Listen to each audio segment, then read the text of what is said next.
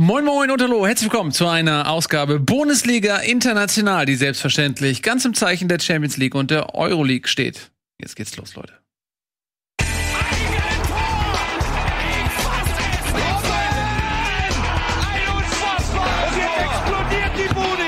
Kritisiert mir denn nicht so viel. Das ist ein guter Mann. Tag, schön, dass ihr da seid. Heute im Studio äh, Etienne und ich. Herzlich willkommen. Und wir haben natürlich an den digitalen ähm, äh, Fernsehbildschirmen heute Tobias Escher zugeschaltet, meine Damen und Herren. Möchtest du den gerne noch machen? Äh, ja, ganz kurz, Jürgen von der Lippe hat angerufen, möchte sein Hemd zurück.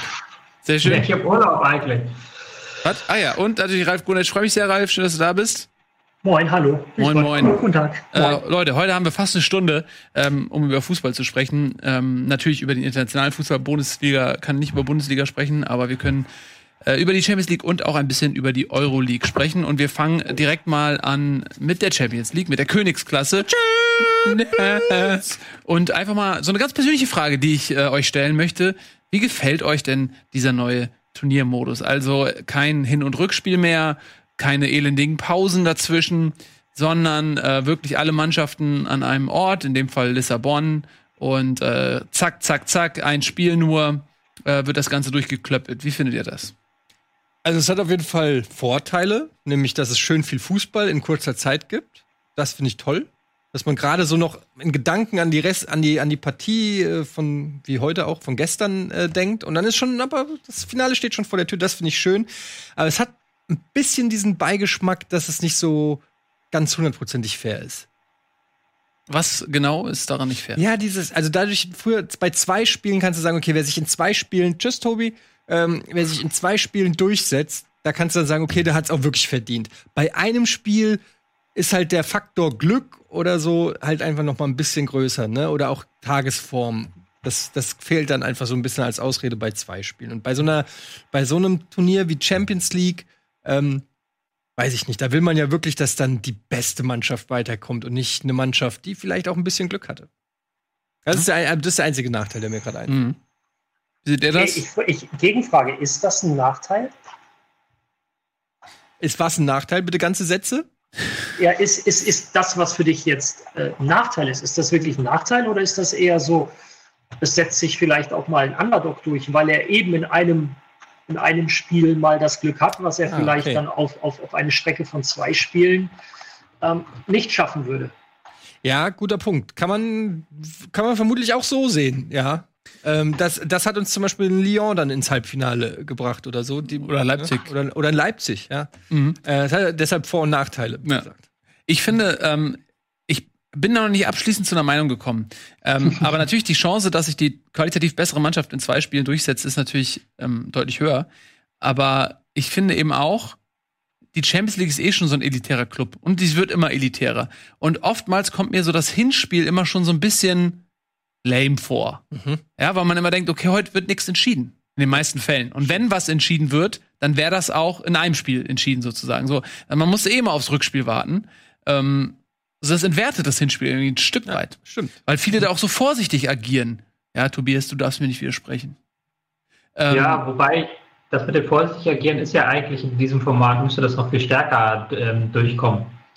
Weil ähm, wenn du dir zum Beispiel WMs oder EMs guckst, sind ja an und für sich nicht, äh, defensivere Turniere, weil wenn du ein Gegentor kriegst, dann bist du raus aus dem Turnier. Also so ist das dann häufig. mh. Dass das jetzt so ein offensives Turnier ist, hat, glaube ich, auch damit zu tun, dass einfach mit Paris und Bayern zwei Mannschaften dabei sind, die so offensiv spielen. Aber ansonsten würde ich halt schon behaupten, dass ein Turnier, das halt dieses Hin- und Rückspiel zu offensiv leitet, auch weil halt solche Dinge möglich sind wie dieses Liverpool-Barca-Ding, dass die nach 3-0 hinten liegen und dann im Rückspiel alles nach vorne werfen müssen, um halt noch das 4-0 zu schaffen. Das geht natürlich verloren in diesem Format jetzt. Mhm. Wobei ich auch eine geile Abwechslung finde, auch weil wir dieses Jahr keine EM hatten. Also ich glaube, wenn man zweimal im Jahr hätte so ein Turnierformat, das wird sich abnutzen. Also wenn du jetzt im Mai Champions League Turnier hättest und dann im Juni WM, ich glaube, das hätte, würde sich ganz stark abnutzen. Aber so dieses ist jetzt einfach für mich ein guter EM-Ersatz, sagen wir es mal so. Mhm. Bist du eigentlich gerade in der Tropfsteinhöhle oder was? ist da irgendwie. Wieso? Nee, weil der, also das ist richtig Echo fast schon. Achso. Die Soundqualität war schon mal besser von dir per Videochat auch. Er Aber- sitzt auch anders. Ja, die, irgendwas die, ist- die, man sieht das an, irgendwas an seiner anders. Markierung da an der Wand. Bist du sicher, dass du das richtige Mikrofon ausgewählt hast bei den Settings? Ja, habe ich alles richtig ausgewählt. Okay, cool. Mhm. Ja, das ist halt ähm, Urlaub hier. Meine ganze Setup ist im Urlaub eigentlich noch. Weil dieses Turnier, nicht, ich habe auch nicht damit gerechnet, dass es so ankommt, dieses Turnier. Also dass das jetzt so ähm, wirklich gut rauskommt. Ja, das wirkte so ein bisschen wie, ach komm, jetzt lass uns das noch durchziehen, Leute. Wir wissen alle, eigentlich geht's nicht, aber komm, machen wir es halt im Turnier. Ähm, und ich finde auch, dass es ähm, erstaunlich positiv funktioniert. Was mich, so. äh, was mich mal interessieren würde, haben alle Vereine, die jetzt sozusagen in diesem ähm, Turniermodus mitgemacht haben, waren die alle mehr oder weniger auf einem gleichen Stand, was Fitness und, und Form und so angeht? Weil das finde ich ist ein, nach wie vor ein Problem, dass ähm, da nicht so hundertprozentig alles ausgeglichen ist. Wenn die eine Liga schon zu Ende ist, die andere noch voll im Saft steht, die anderen schon irgendwie zwei mhm. Wochen Sommerpause mhm. hatten, verfälscht einfach so ein bisschen die Competition. Also wir haben natürlich, ja so. achso, Tobi, mach du. Das ist ja so ein Argument, was auch äh, gebracht wird, warum ähm, bei die deutschen und französischen Teams so gut waren, weil sie eben vorher die Pause hatten und die Engländer und Italiener haben durchgespielt und auch die Spanier. Die hatten jetzt bis kurz vor dem Turnier durchgespielt und waren merklich müder. Ähm, was man jetzt aber auch dann andersrum sagen kann, dass in der Europa League mit ähm, Inter Mailand und ähm, Sevilla sich zwei Teams durchgesetzt haben, die zuletzt ein großes Programm hatten. Da ist es genau andersrum als in der Champions League. Also ähm, kann man nicht endgültig sagen, ob diese Pause in den deutschen und französischen Teams das einzige, der einzige Grund ist, warum die jetzt alle im Halbfinale standen. Also wir haben im Vorwege, im Vorwege des Turniers natürlich auch, auch bei, bei The Zone, ähm, als wir diese Specials so zur Euroleague und Champions League gedreht haben, viel diskutiert, was ist besser, was ist äh, Trainingssteuerung. Ähm, ich persönlich aus, aus meiner Sicht als Aktiver und auch aus Trainersicht sage, die schlechteste Voraussetzung ist meiner Meinung nach, wenn du äh, fünf Monate gar nicht gespielt hast. Dann bist du vielleicht körperlich auf einem ganz guten Zustand, aber dir fehlt der Wettbewerbsfußball. Also für mich waren die französischen Teams eigentlich im Nachteil. Ähm, jetzt kann man diskutieren. Deutschland hat am, boah, helft mir kurz, Mitte Juli oder sowas den letzten Spieltag gehabt? Nee, äh, Anfang Juli war dann das Pokalfinale. So, genau, Anfang Juli war das Pokalfinale und die, die Italiener haben noch äh, bis Anfang August sogar noch gespielt. Die haben am 3. glaube ich, ihr letztes Spiel gehabt, die Spanier eine Woche vorher ähm, hatten also so zwischen 10 und 12, 13, 14 Tagen, je nachdem, wann sie eingestiegen sind, jetzt in, die, in das Turnier Pause gehabt, wo ich sage, so eine Zeitspanne zwischen, zwischen zwei Wochen und zwei und vier Wochen, das ist, bei vier Wochen fast schon echt viel Pause ist, ähm, ist das Optimale. Das reicht, um dich körperlich zu regenerieren für so ein Turnier und ähm, entsprechend vorzubereiten ich glaube tatsächlich, rein fußballisch hatten die Franzosen ähm, die, schlechte, die schlechteste Voraussetzung. Und da täuscht dann auch für mich nicht die, also da lasse ich so diese zwei Pokalendspiele, die Paris gespielt hat, beziehungsweise das eine, das Lyon gespielt hat, das ist eigentlich keine Vorbereitung auf so ein Champions League äh, beziehungsweise Europa League Turnier, aber sie haben sicher ganz gut gemacht. Ähm, es ist halt wie so häufig, wer am Ende gewinnt, der, der hat es dann irgendwie richtig gemacht und äh, nur eins doch, warum das so gut ankommt. Ich glaube, wenn wir nur 1-0 äh, Ergebnisse gesehen hätten oder so, dann wäre die Resonanz nicht so positiv. Also es hat schon ein bisschen was damit zu tun, dass Mannschaften auch sehr offensiv an die Sache rangegangen sind. Mhm, auf jeden Fall bin ich bei euch. Also wenn die sich alle hinten reinstellen ähm, und versuchen die Verlängerung zu erreichen und das Elfmeterschießen, klar, das ist natürlich lame. Ähm, aber trotzdem, ich fand das irgendwie tatsächlich auch erfrischend. Ähm, und es ist ja wirklich auch wie bei der EM oder WM, äh, da gibt es halt auch nur ein Spiel und irgendwie wertet das dieses eine Spiel dann ja auch auf äh, Punkt der Dramaturgie. Lass uns mal so ein bisschen den Weg nachzeichnen, den die Bayern ins Finale genommen haben. Der war nämlich gezeichnet, auch von, gekennzeichnet von vielen Toren und eben kein 0-0-Spielen. Da haben wir ähm, die Spiele, Spiele gegen Chelsea gehabt, die ja quasi unterbrochen wurden, dann auch durch diese Corona-Pause. Ähm, das war sehr souverän. Und dann kam ähm, schon das Barca-Spiel. Und das ähm, war mit 8 zu 2 ein Kuriosum, was ähm, ja viele auch an dieses 7 zu 1 bei der Weltmeisterschaft erinnert haben, damals gegen Brasilien. Mhm. Waren die Bayern besonders stark oder war Barcelona wirklich einfach nur erschreckend schlecht? Oder war es wahrscheinlich beides? Kurzantwort von meiner Seite aus ist beides. Mhm. Langantwort folgt dann gleich. Das ist ja, das ist ja bei solchen Ergebnissen muss es ja immer beides zusammenkommen, weil ansonsten geht das Spiel irgendwie 3-0 aus oder ähm, 1-3, aber nicht 8-2. Also da muss schon irgendwas Freakiges passieren. In dem Fall war es halt tatsächlich so, dass du eine Bayern-Mannschaft mit einer Mission hattest, die, das hatte man, das, ich war das symbolisch, war das schon in der ersten Minute zu sehen, als der Anstoß war von Barca und plötzlich waren fünf Bayern-Spieler sofort um den Ball und haben einen Fehlpass provoziert. Da hast du schon gemerkt, die gehen heute mit einer Mission hier rein. Und Barca, die standen halt völlig neben sich. Und das ist halt alles, was jahrelang schiefgelaufen ist bei Barca, ist jetzt in einem Spiel quasi offengelegt worden. Ja, obwohl es gab natürlich ähm, zwischendurch beim 1 zu 1 haben wir eine Phase, da hat Barca Druck gemacht. Und ähm, das hat man, denke ich, jetzt, um mal ein bisschen vorwegzugreifen, auch gegen Lyon wieder gesehen, dass die Bayern ähm, in der Anfangsphase doch ziemlich geschwommen sind teilweise, viel zugelassen haben da hinten und auch ein bisschen Glück hatten, ähm, sodass dann vielleicht jetzt das 13-0 gegen Lyon, aber auch das 8 zu 2 gegen Barca auch vielleicht so ein bisschen darüber hinwegtäuschen, dass auch die Bayern anfällig sind. Also aber damit das gegen Barca, entschuldige Tobi, damit das gegen mhm. Barca hätte schief gehen können, ähm, hätte sich Bayern meiner Meinung nach schon sehr, sehr, sehr, sehr dumm anstellen müssen. Also wer, ähm, wer Barca seit dem äh, Restart in der, in der La Liga gesehen hat, hat erkannt, dass die Mannschaft sehr träge gespielt hat, dass die Mannschaft im Mittelfeld, und das war ja ähm, das, was Barcelona über Jahre ausgezeichnet hat. Natürlich Messi über allem, brauchen wir nicht diskutieren, ähm, aber äh, die Präsenz oder die Dominanz im Mittelfeld. Da können wir zurückgehen bis zu Xavi und Iniesta und danach halt, das hat es Busquets auch sehr, sehr gut gemacht. Aber Busquets in den letzten Wochen ganz weit weg von dem, was er ansatzweise leisten kann. Das ganze Mittelfeld eigentlich mit großen Problemen. Und äh, wenn man dann im Gegenzug sieht, wie sich das Mittelfeld bei den Bayern entwickelt hat, sowohl mit wie auch gegen den Ball, ähm, war das Ergebnis, und mit Ergebnis meine ich erstmal nur das Weiterkommen, für mich die logische Konsequenz. Ich habe es ja auch im Chat geschrieben. Mich persönlich hat es, äh, hat es an die Phase 2013 erinnert, als die Bayern Barca mhm. wirklich sowohl im Hin- wie auch im Rückspiel dominiert und zerlegt haben. Ähm, mit acht Toren hat natürlich keiner gerechnet. Ich glaube, das ist äh, dann irgendwann nach dem fünften, sechsten auch völlige, jetzt ist auch, jetzt ist uns auch alles egal äh, gewesen. Ja, aber ähm, nochmal zurück zu meiner Frage. Ich meine gar nicht unbedingt, dass Bayern das Spiel vielleicht verloren hätte oder so, sondern ich meine, dass äh, sie eventuell gegen den stärkeren Gegner, und dann wäre es in dem Fall ja Paris, mehr ist ja nicht übrig, ähm, vielleicht Proble Probleme kriegen könnten, weil sie eben, finde ich, nicht durchgängig so souverän waren, wie die beiden Ergebnisse das ähm, aussehen lassen. Weil, wie gesagt, auch gegen Lyon haben sie, ähm, bevor dann das 1-0 fiel und auch phasenweise noch danach, sehr viele Chancen zugelassen und hatten sie einfach auch Glück, dass Manuel Neuer gut drauf war und dass ähm, Lyon diese Chancen nicht nutzen konnte. Ja, und gegen Barcelona ja. gab es das eben auch diese Phase.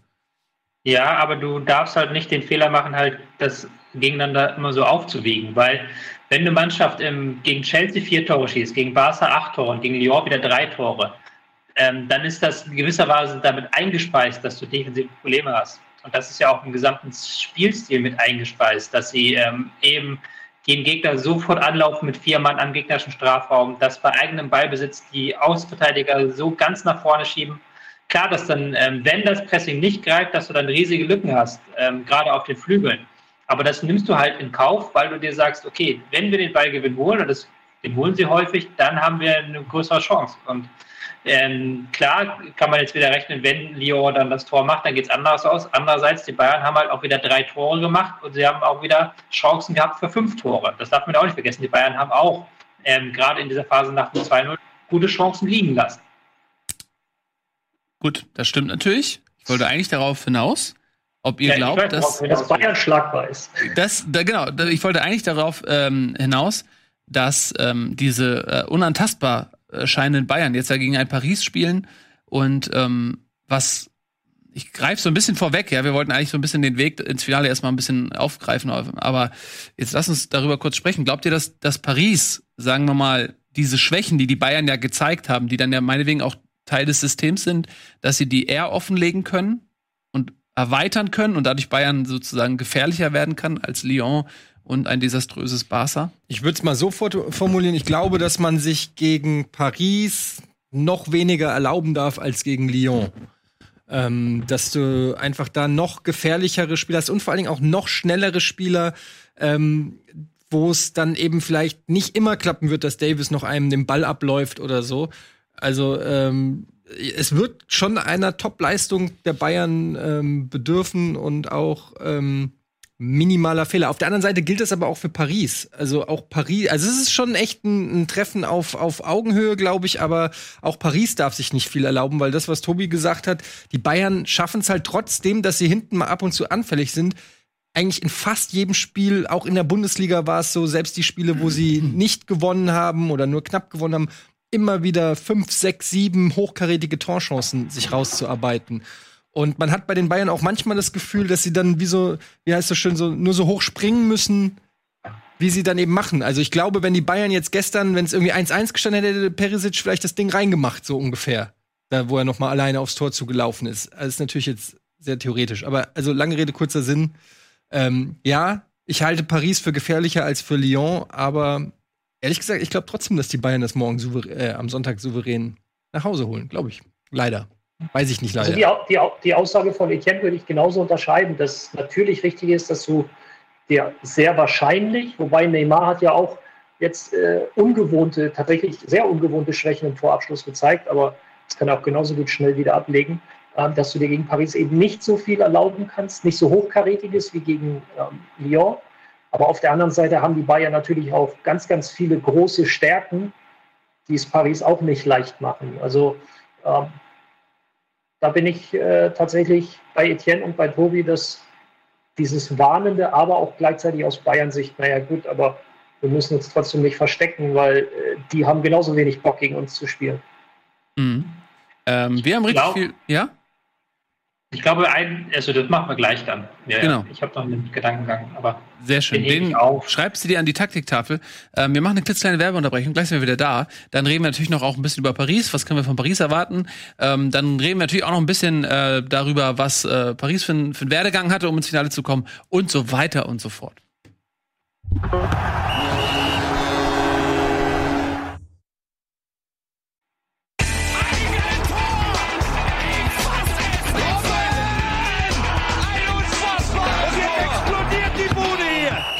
Mir denn nicht zu viel. Das ist ein guter Mann. Da sind wir wieder. Herzlich willkommen zurück bei Bundesliga International. Heute geht es natürlich um die Champions League, um die Euroleague. Meine Damen und Herren, äh, Etienne, äh, Tobi, Ralf, äh, jetzt und ihr. Schön, dass ihr da seid. Ja, ähm, du hattest einen Gedanken, den hast du dir ähm, hoffentlich so lange im Kopf äh, behalten, dass er noch da ist. Ja, was ist denn, wenn Kilian Mbappé plötzlich lossprintet? Weil das hat die Bayern ja tatsächlich jetzt gegen Lyon. So zwei, drei Ballverluste im Mittelfeld und dann, ähm, wenn der Gegner dann schnell umschaltet. Und es gibt, glaube ich, keinen Stürmer auf der Welt, der so schnell ist und so ein geiles Timing hat beim Sprint hinter die Abwehr. Das könnte, glaube ich, schon ein Knackpunkt werden, weswegen man immer so sagen könnte, okay, vielleicht geht es ja gegen ähm, Paris doch nicht gut. Man muss sich verdenken, als Etienne eben sagte, äh, Davis kann auch nicht immer jeden einholen. Da habe ich halt direkt an Mbappé gedacht, weil den holt es auch mit dem Auto nicht ein. Vor allen Dingen ist ja auch Davies gar nicht immer hinten derjenige, der dann absichern wird gegen ja. Mbappé, sondern dann hast du halt einen Alaba und äh, entweder Süle oder Boateng. Ähm, und die gehen das Tempo natürlich nicht mit. Und wenn der ähm, die komplette gegnerische Hälfte vor sich hat, dann ist er halt durch. Und bei Süle hat man halt auch gesehen, dass die Spielpraxis noch gefehlt hat, so ein bisschen. Ne? Auch der, der in einen oder anderen äh, Fehler eingebaut. Klar, der hat jetzt auch ewig nicht gespielt. Ähm, die Frage ist ja eher, das könnt ihr besser beurteilen, Tobi, vielleicht. Ähm, inwiefern wird denn, ähm, werden denn die Bayern exakt mit der gleichen Taktik wieder aufwarten? Spielen ja, die Bayern so. nur ein System, weil es einfach funktioniert, nee. oder haben sie auch noch äh, die Möglichkeit, was anders zu machen gegen Paris? Und würde es sinnvoll sein? Du musst ja äh, unterscheiden. Sie haben eine Spielphilosophie, die haben sie unter Flick ganz klar ähm, hervorgehoben. Das heißt, Gegner immer anlaufen, egal ob es 3-0 steht, egal ähm, wie der Spielstand ist, Gegner anlaufen und bei Ballbesitz dann einerseits ruhiger Ballbesitz, aber dann immer wieder mit Diagonalbällen oder mit Bällen in den Zehnerraum das Tempo verschärfen. Das ist jetzt egal, diese grundsätzliche Spielphilosophie ist egal, die geht gegen jeden Gegner. Aber die sind halt in sehr vielen Details sehr wandlungsfähig. Das hat man gegen Lyon so ein bisschen sehen können, als sie dann, wenn, wenn sie ihr Pressing vorne so ein bisschen umstellen, je nachdem, wie der Gegner aufbaut, wenn sie auch hinten im Aufbau dann äh, sich anpassen, das war gegen Leon Thiago, der sich sehr häufig hat dann fallen lassen, der passende Lücken gefunden hat, um halt den Ball dann zu verteilen.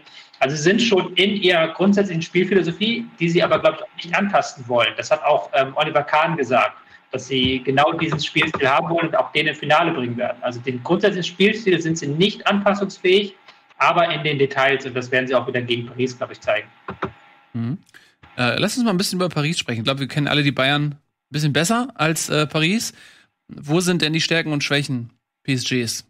Und vor allen Dingen auch Tuchels. Was, was, was hat denn Tuchel für? Er gilt ja als ein, ein äh, smarter Stratege. Was wird sich Thomas Tuchel denken, wie er diesen Pressingmaschinen von, ähm, vom FC Bayern entgegenwirken kann? Da hätte ich einen Namen, auf den ihr dann vielleicht achten solltet: äh, Paredes. Und zwar hat er schon gegen Leipzig, ähm, hat sich aus dem Mittelfeld immer wieder tief fallen lassen und hat richtig gute Schnittstellenpässe gespielt. Hat ganz viele Leipziger mit einem Pass überspielt, meistens zwischen Abwehr und Mittelfeldkette. Und ähm, das ist ein Mittel, womit du ein solches Pressing wirklich gut ähm, knacken kannst, weil er wirklich auch kleinste Passfenster findet. Also das ist eine Sache, andersrum aus Bayern-Sicht, auf die du aufpassen musst, weil er ähm, da unheimlich intelligent spielt. Und da kannst du das Pressing wirklich ganz schnell aufbrechen. Was natürlich du in diesem Turnier gemerkt hast bei PSG, ist, dass die waren ja immer so eine Mannschaft, die ähm, zusammengekauft ist. Sagen wir, wie es ist. Halt eine Mannschaft, die viel Geld hatte, da haben sich die Spieler gekauft. Aber du hattest sehr oft das Gefühl, da stand keine Mannschaft auf dem Feld. Das hast du vor allen Dingen in diesen, bei diesen hohen Niederlagen gegen, äh, gegen Barca, wo sie dann regelmäßig ausgeschieden sind. Da hast du das sehr, sehr deutlich gemerkt. Und jetzt hast du dieses Spiel gegen Leipzig gesehen und auch schon die Schlussphase gegen Atalanta. Und dann hast du gesehen, wie dann plötzlich ein Neymar, ein Mbappé, wie die alles reinwerfen, wie die halt wirklich ein systematisches Pressing ähm, mit ähm, Leidenschaft auch auf den Platz bringen. Und ich glaube, das ist der, das, was Tuchel jetzt aktuell geschafft hat, dass diese Mannschaft gegen den Ball ähnlich wie die Bayern ein sehr hohes Pressing spielen können, das sowohl von der Systematik als auch von der Leidenschaft der Spieler her funktioniert. Und dann hast du, wie Ralf das gerade schon erklärt hat, bei Ballbesitz wieder sehr viele gute, ähm, sp äh, gute Spieler, die das Spiel an sich reißen können und die es dem Gegner auch schwer machen, ihn den Ball abzunehmen. Also so ein Paredes, dem kannst du kaum den Ball abnehmen. Ähm, oder auch ein Neymar, der sich ja sehr häufig anbindet, den du meistens nur mit einem Foul stoppen kannst. Und der freut sich, weil er dann drei Rollen machen kann und das Tempo rausnehmen kann. Mhm. Übrigens viel Geld und zusammengekaufte Mannschaft. Das war ein ganz, ganz lustiger Fun-Fact äh, mit Choupo-Moting, der, der, ja dafür gesorgt hat, dass sie überhaupt erst im Final oder im, im, im Turnier drin geblieben sind. Ne? Äh, mit, bei all den zig Millionen, die Paris ausgegeben hat, wisst ihr, wie viel Ablösesumme Choupo-Moting in seinem ganzen Leben gekostet hat? Null. Mhm. Ich das immer. Jein, eine was? Leihgebühr von 50.000 Euro ja, damals. Ja, ja. Aber, sonst immer aber ansonsten tatsächlich null. Ja, das ist lustig. Ganz, ganz gut fürs Handgeldkonto, habe ich gehört. ja, vermutlich. Ähm, Ralf, weil, keine Ahnung, habe ich noch nie gehört. Handgeld? Was? Ralf ist auch nicht ablösefrei gewechselt, für den wurde immer viel bezahlt, auf jeden Fall. Man stelle sich vor, dass mit dem Fax hätte damals geklappt, ja, ob er dann heute auch in Paris wäre. Vermutlich nicht, ja. Wer weiß, wer da, wer da, welch, welcher Scheich da die Zeitmaschine angeschmissen hat. Ähm, ja, also das äh, 3 zu 0 äh, gegen äh, Leipzig, das sah schon wirklich sehr, sehr souverän aus, muss man einfach so sagen. Ähm, und deutlich souveräner als das Spiel davor gegen Atalanta Bergamo. Da waren sie wirklich kurz vor dem Ausscheiden. Ähm, ich war ja, muss ich, ich gebe es echt zu, auch als seriöser, neutraler Journalist, dass ich schon Atalanta die Daumen gedrückt habe. Zum einen, weil es ein sehr sympathisches Team ist, zum anderen, weil Paris ist halt FC Scheichhausen. Ähm, und das war eine knappe Kiste.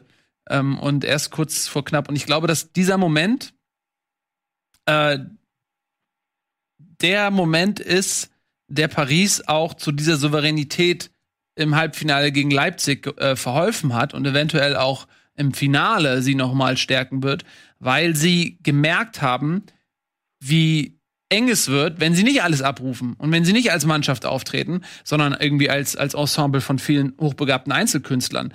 Äh, dieses, dieser Nahtodmoment da im Spiel gegen Atalanta, ich glaube, der war richtig wichtig für den weiteren ähm, Turnierverlauf für Paris. Ähm, und ich glaube, wenn sie das souverän gewonnen hätten, dann wären sie ein weniger starker Gegner, als sie es jetzt sind.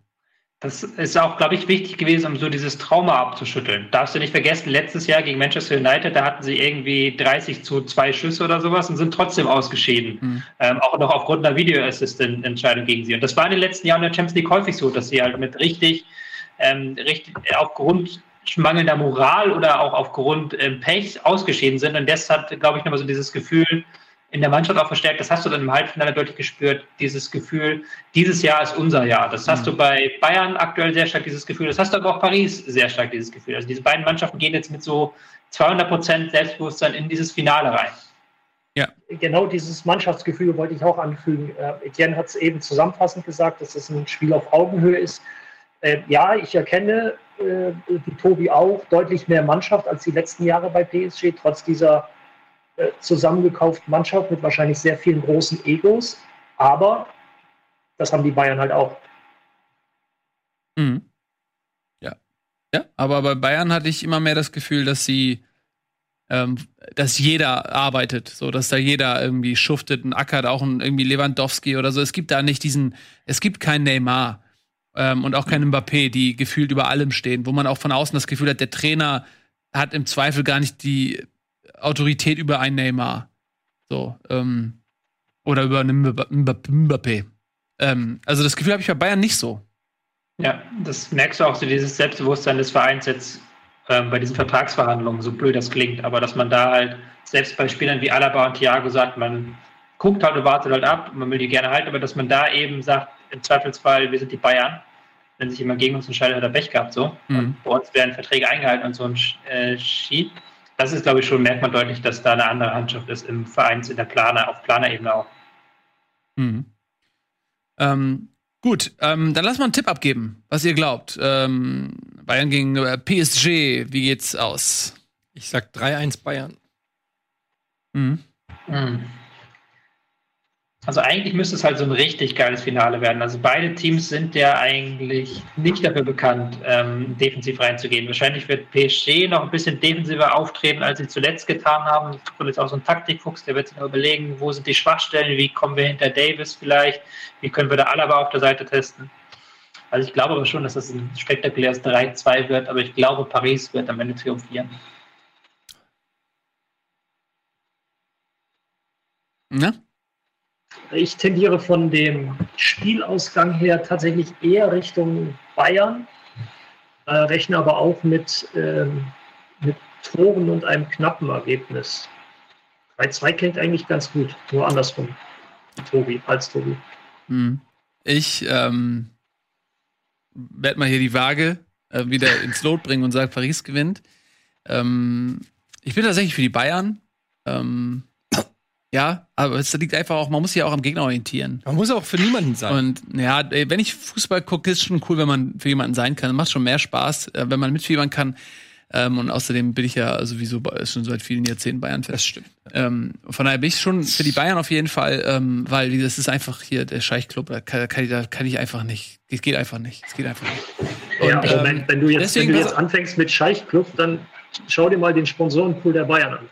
Ja, aber ja. Jetzt, jetzt, okay, den Weg können wir natürlich jetzt für jeden Verein gehen und gucken und so und aufzählen, was ist jetzt, aber sorry, Paris ist, das ist für mich noch schlimmer. Da hat sich der Scheich diesen Club gekauft und, und äh, wir sehen es ja nicht mal aus französischer Perspektive. Ähm, die komplette Liga ist so fucking langweilig und die Bayern haben sich das wenigstens über Jahrzehnte erarbeitet, das muss man mal ehrlich sagen. Ähm, äh, dass die einfach einen guten Job gemacht haben. Das ist natürlich nicht das Einzige, aber sie haben sich das irgendwo verdient. Und bei Paris, da wurde dieser Club gekauft und da wurde gesagt, ja, jetzt pumpe ich mal meine Ölmilliarden in diesen Club und seitdem gewinnt in Frankreich niemand mehr irgendwas. Ähm, das ist fürchterlich. Äh, und dass die jetzt auch noch die Champions League gewinnen, finde ich nicht cool. Ähm, und deswegen bin ich natürlich auf jeden Fall für die Bayern, aber, äh, aber ich sage, Paris gewinnt 3-1 und es wird irgendwie so sein, ähm, dass Paris diese Lücken, die die Bayern ähm, bieten, die sie auch gegen Lyon und gegen ähm, Barca schon offenbart haben, dass die nutzen die aus, führen vielleicht 2-0, dann schmeißen sie, vielleicht kommen sie auf nochmal 2-1 und dann in der Schlussphase Mbappé mit seinem Usain Bolt Gedächtnissprint oder so wie Gasinovic oder was macht das 3-1 irgendwie so in der Richtung. Ich glaube deswegen, ich tippe jetzt mal auf PSG. Gut, ähm, dann steht's unentschieden. Ne? Ich glaube, wir haben wir exakt Spiegel. Du hast, hast du 3-1 für Bayern gesagt? Ich habe 3-1 Ich sag 3-1 Paris, ja beide 3-2-3. Also es ist äh, perfekt gespiegelt. Alles dabei. Ähm, sehr schön. Ja, und dann ähm, glaubt ihr, ist, ist dieser Titel genauso viel wert wie, sag ich mal, ein normaler Champions League-Titel? Ich glaube, also ich, ich ein bisschen weniger habe ich jetzt gerade so das Gefühl. Man einfach auch alleine, weil kein Publikum da ist und das alles so ein bisschen konfus war, wird, glaube ich, immer so ein kleines Geschmäckle sein. Ähm, in der Rückbetrachtung, wenn man wenn man ranzoomt sozusagen, wird man immer sagen, ja, das war diese komische Champions League-Saison mit K.O.-System und so. Das wird immer so in der Rückbetrachtung mitfallen, aber am Ende sind es halt doch irgendwie, wird es halt heißen, wie oft hat Mannschaft X, wie viel Champions League hat die äh, und welche, wie, welcher Trainer hat wie viele Champions League geholt. Und ähm, ich meine, Hansi Flick wird dann in der Liste eingetragen mit so Namen wie Zinedine Zidane und Pep Guardiola, Alter. Hansi Flick, Leute, können wir ja noch mal drüber reden, wenn, also wenn mein Ergebnis äh, eintritt. Ja. Hansi fucking. Flick. Ja. Also ist schon alles ein bisschen abgefahren. Aber am Ende hast du die Champions League, äh, Champions League, Champions League gewonnen. Wir, uns fragt ja auch, weißt du, das ist wie bei unserem Fernsehpreis. Mhm. Weißt du, da fragt ja auch keiner mehr, wie ist das denn eigentlich zustande gekommen? Hauptsache, das Ding steht da. Vor allem fragt überhaupt niemand mehr. Das stimmt. Also, Deshalb habe ich es jetzt auch noch mal reingeschrieben, Ja. um es noch mal ins Gedächtnis Ja. zu rufen. ähm, aber ist da eigentlich Nico Kovac auch Champions League-Sieger ähm, und Triple- Triple-Sieger? Oh, wie ist das eigentlich? Nee, ne? Ich möchte, ich möchte, das muss man jetzt hier mal auf der Zunge zergehen lassen, das Zitat, was er ja irgendwie Mhm. in der Hinrunde noch gebraucht hat, äh, gebracht hat. Du kannst halt mit einem, äh, du kannst halt mit einem Auto, das nur 100 km/h fährt, nicht Vollgas geben auf der Autobahn. Sinngemäß, hat er ja gesagt. Mhm. Es ist in der Tat, ist Das das, verstehen lassen. also diese ganze Kovac-Nummer ist schon ein bisschen unangenehm, muss man wirklich sagen, dass, äh, dass dann dein Nachfolger irgendwie die allerkrasseste Saison mit der, Mann, mit der gleichen Truppe spielt, ähm, wie du, das ist schon irgendwie. Aber auf der anderen Seite könnte man sich auch mal fragen, wenn Kovac nicht gewesen wäre, ja, Mhm. also, worauf ich hinaus will, ist, vielleicht hat der die so aufgezogen auf eine gewisse Art und Weise, wie so ein Auto, das du so aufziehst in die falsche Richtung und wenn du dann loslässt, ballert es richtig nach vorne. So, weißt du, wenn der, wenn, Mhm. wenn Hansi Flick von Anfang an Trainer gewesen wäre, wären sie vielleicht nie ins Champions League Nein, die hätten ihn auch nicht ernst genommen. Ja. Ähm, ich sehe es auch so. Also die mussten da einmal, so sind die, die, die Bayern mussten einmal ärgern. Ähm, schönes Bild mit dem Auto. Ähm, muss ich jetzt nicht noch eins drüber setzen, ich sehe es ähnlich. Auf jeden Fall.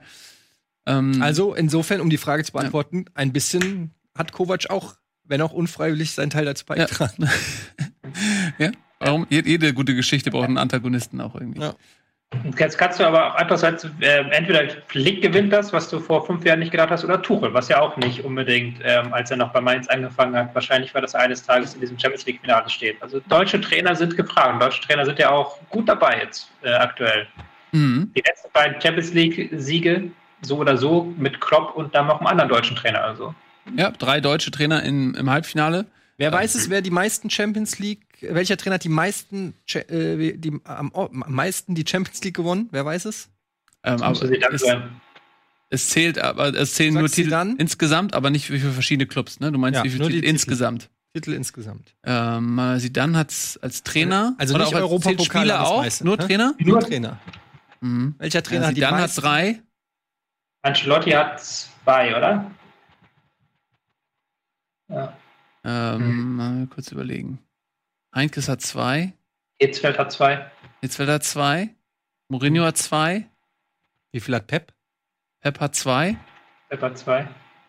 Ähm, Nee, Hat sie dann drei tatsächlich? ja. Ja, ja, dreimal in hat Folge. drei. Ja, Folge, ja. 16, 17, 18. Ja, es ist Zinedine Zidane tatsächlich mit Real Madrid äh, 16, 17, 18. Mhm.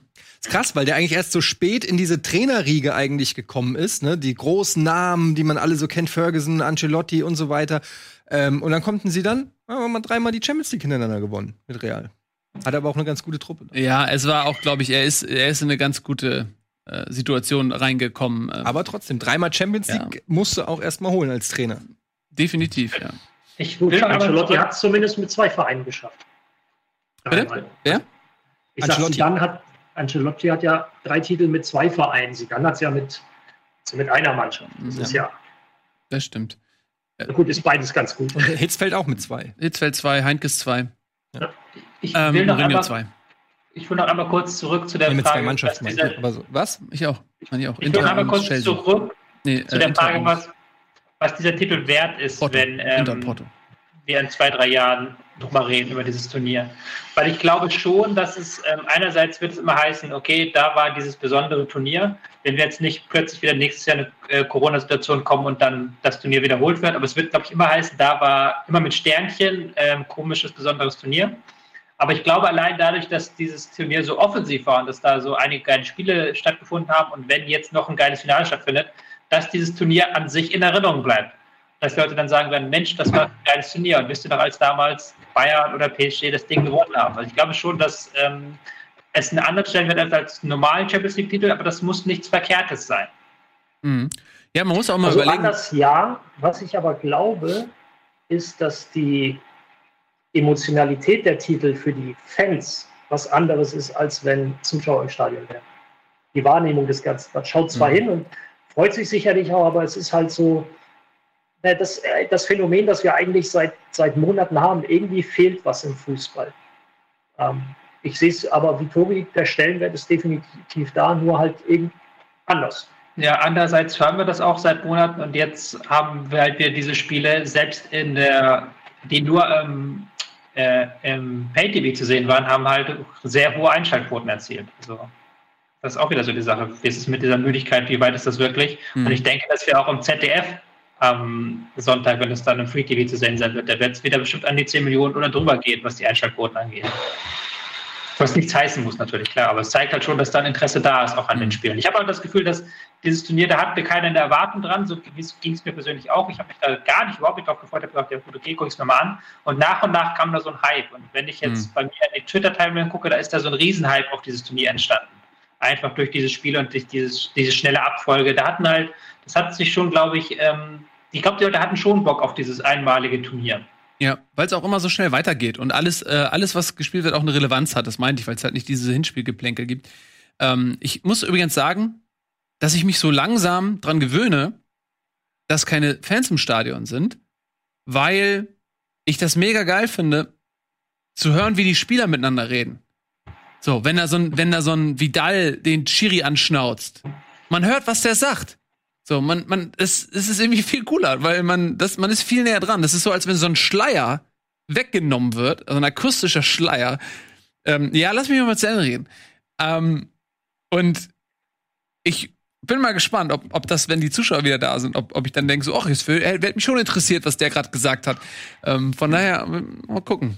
Ja, Ralf. Also ich glaube, es gibt, es, gibt, es gibt keine Übertragung, in der genau das nicht in irgendeiner Form gelobt oder hervorgehoben wurde oder mhm. gesagt wurde, oh, cool, dass wir das jetzt mal hören. Ist auch alles richtig, mhm. wirklich. Ich glaube, es ist wirklich für, für jemanden, der da noch nie so den direkten Kontakt mit hatte, ist es total spannend. Ja, Entschuldigung, zu sehen, dass ich nicht das Profifußballer mussten. Wie oft willst du mir das noch unter die Nase reiben? Ja, lass mich da ausreden. Das ist, dass, dass die Menschen merken, es geht eigentlich im Prinzip genauso zu wie auf jedem Kreisligaplatz, äh, nur dass die halt eher Kontrolle über den Ball haben. Ähm, no offense für alle Kreisligaspieler. Ich bewundere das. Ich, bewundere ich habe auch no taken, non taken. Mhm.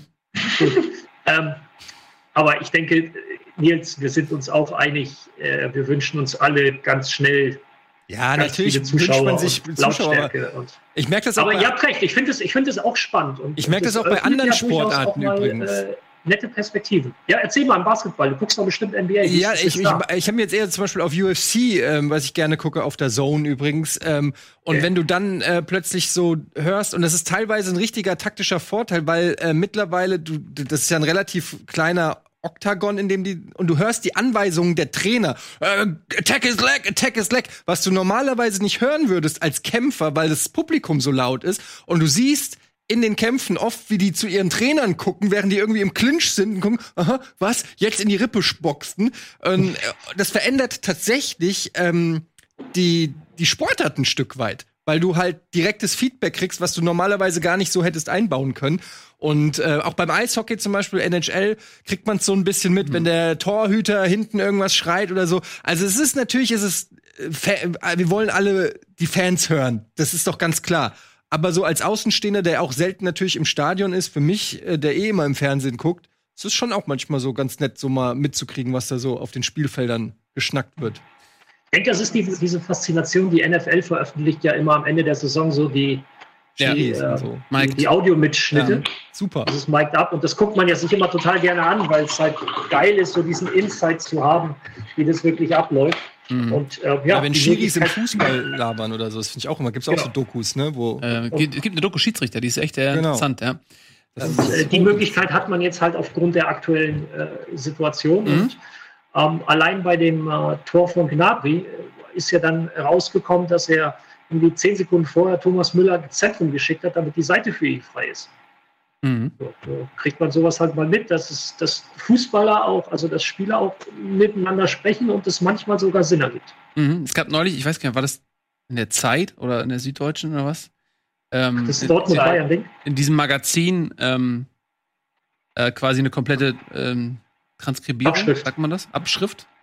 Da war eine ähm, ganze, des Spiels also Bayern gegen Dortmund. Zeitmaga Genau, Zeitmagazin hatte Bayern gegen Dortmund ja. einmal komplett aus alle Spieler gesagt haben, soweit es verständlich Ernsthaft? war. Aber ja. fand ich ja. sehr langweilig, weil das meiste, was da steht, weiter. Thomas Müller brüllt weiter, weiter. äh, Kimmich schreit, ja! Aber es ist auch das, was die meistens brüllen. Ja, ich habe es trotzdem gelesen. Ähm, ja. Fand es trotzdem ganz, ganz interessant. So, wir machen ein bisschen Werbung, ihr Lieben. Dann sind wir gleich zurück. Äh, wir reden natürlich noch über Guardiola und sein überraschendes Aus mit Manchester City. Und natürlich gibt es da noch diesen kleinen, unbedeutenden Pokal, die Europa League. Bis gleich.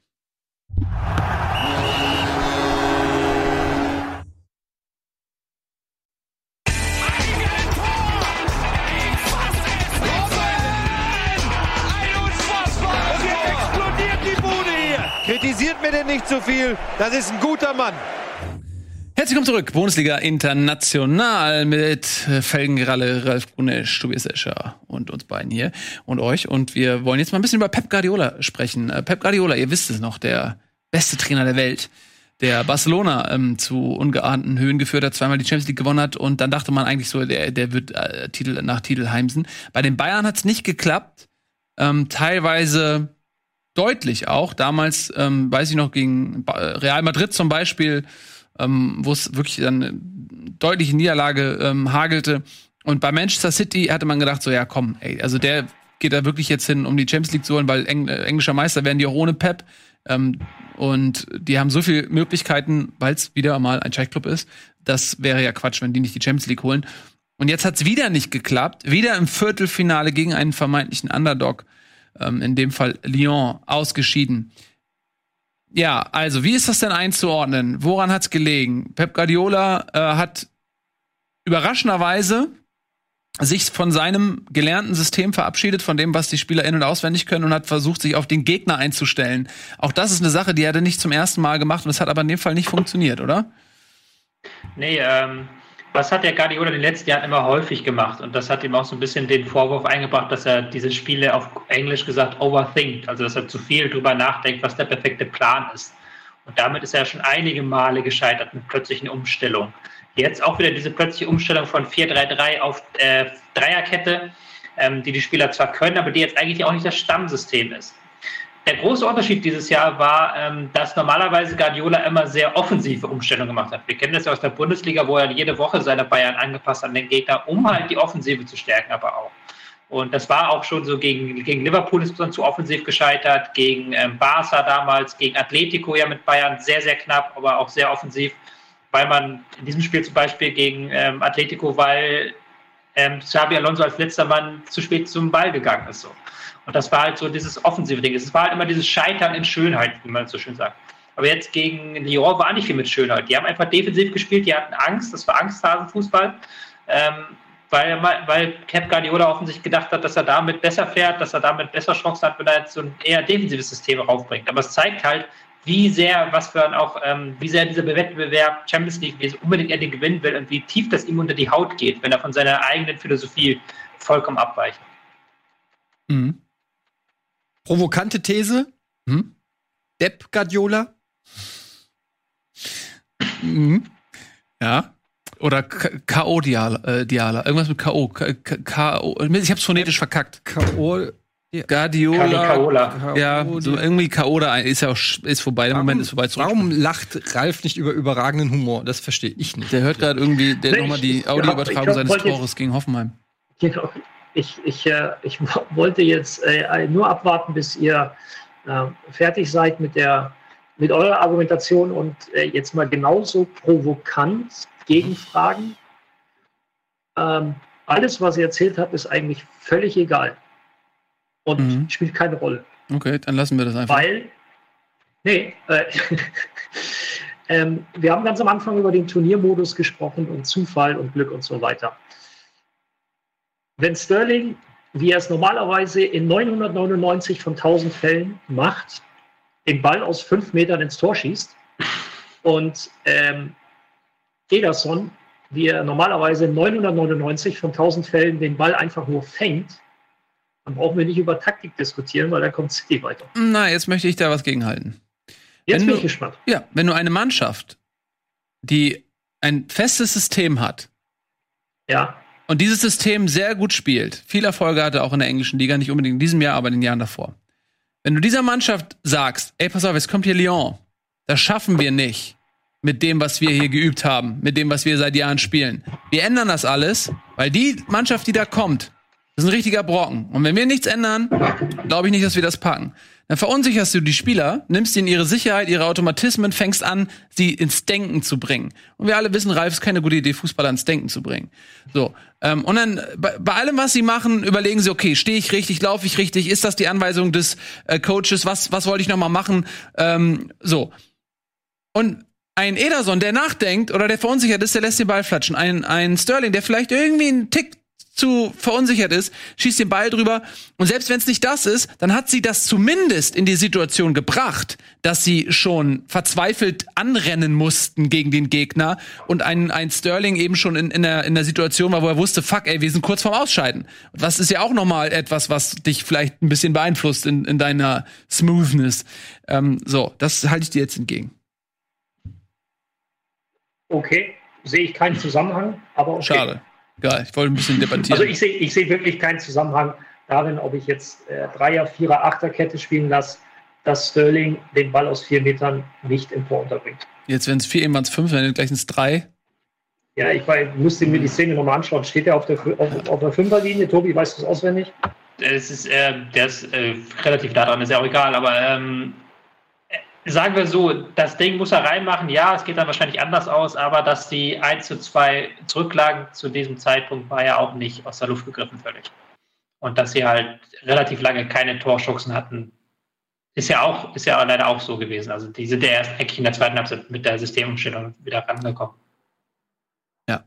Ähm, so oder so, eine große Überraschung, eine große Enttäuschung ähm, für Guardiola, weil es eben für den nicht ähm, einfach nur irgendein Wettbewerb ist, sondern wenn irgendein Verein in die Champions League geht und sagt, wir müssen das jetzt gewinnen, dann ist es Manchester City.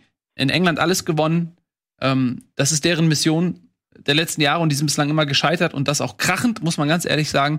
Ähm, und äh, er hat noch ein Jahr Vertrag. Bin mal gespannt, äh, was da passiert. Also er wird natürlich jetzt nicht entlassen oder sowas, aber ähm, vielleicht hat er ja. auch keinen Bock mehr. Und Klopp hat ja auch schon angedeutet, dass er vielleicht irgendwann keinen Bock mehr hat. Ja, der hat gerade verlängert. Okay. Also cool. der, ich, Warum ist denn Ralf weg? Ähm, er hat keinen Bock mehr. Okay. In dem Moment, wo du gehört hast, der Vertrag läuft, also mhm. ging da das Licht aus. Äh, ja. Wollen wir noch kurz über die Euroleague oder was? Ja, auf jeden Fall. Ähm, Denn da ist ja. Das, das, morgen, jetzt habe ich. Da ist schon. Hä? Da, was jetzt Gestaltwandler. Ja, ich bin Ralf, hallo. ja, hallo Ralf.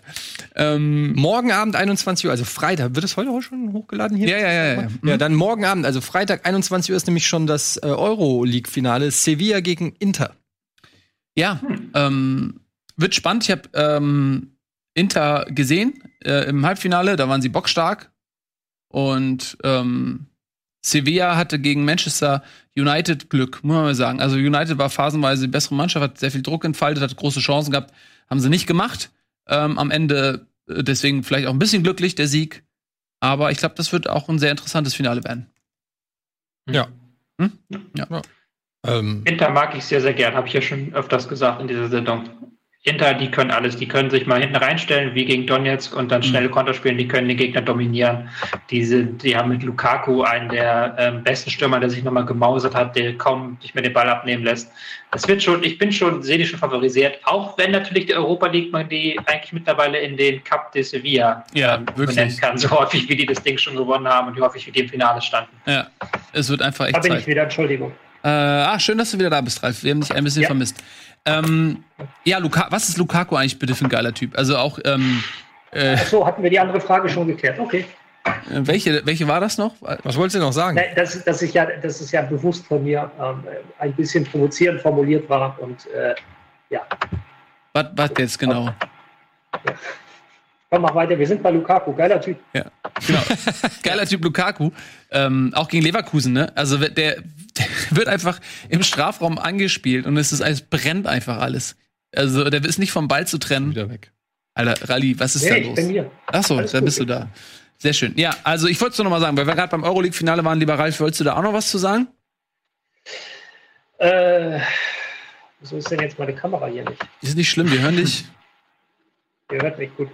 Ähm, mhm. ich, bin, äh, ich bin sehr gespannt, ob dass spielerisch sehr, sehr starke Sevilla diese brutale Defensive Inters knacken kann. Da freue ich mich einfach wirklich drauf. Mhm. Und ja, Lukaku spielt eine überragende Saison. Das ist äh, oder jetzt eine überragende Europa League und äh, ganz, ganz schwer zu bespielen. Ich glaube, das haben jetzt alle Innenverteidiger, die gegen ihn ran durften, gemerkt. Der Typ ist krass. Ähm, ihr Lieben, unsere Zeit ist ein bisschen. Ähm, Geben wir noch schnell Tipps ab. Ja, Tipps, gute Idee. Ähm, 3-1 Inter. Okay, ich glaube auch, dass Inter gewinnt. Ich sag 2-0. Einfach, mhm. um was anderes zu tippen als du. Ich sag ähm, auch 3-0 Inter. Und der andere Tobias? Achso, das ist gar nicht mehr, ne? Ich sag was ganz anderes. Ich sag 2 an Sevilla. Habt ihr gehört? Reif ist für Sevilla. Sag doch mal ja. was, was Schlechtes. So 6-1 für Sevilla, wo wir ihn dann hinterher auslachen können. Er schwimmt, doch, er schwimmt doch gerne gegen Strom. Ich sag 6-1 Sevilla. okay, wir haben es auf Band. Jetzt auf Band. Reicht für mich. Ja. Äh, ihr Lieben, das war Bundesliga International. Wir freuen uns sehr auf die Finals, die jetzt anstehen. Champions League Finale natürlich mit deutscher Beteiligung die Bayern gegen PSG und natürlich Sevilla auch gegen Inter. Also, äh, vielen Dank fürs Montag Zusehen. Sind wir, äh, Montag gibt's Bundesliga International. Das ist korrekt. 18 Uhr, ne? Meine ich, glaube ich. 18 Uhr. Ähm, sind wir wieder für euch da. Dann reden wir natürlich über die beiden Finals. Was ist passiert? Oh, jetzt wissen wir noch nicht, was passieren wird. Oh, das ist ja süß, kann ich auch. Ähm, aber dann, wenn wir am Montag quatschen, dann wissen wir alle, was passiert ist. Bis dahin, passt auf euch auf. Macht's gut. Tschüss und auf Wiedersehen.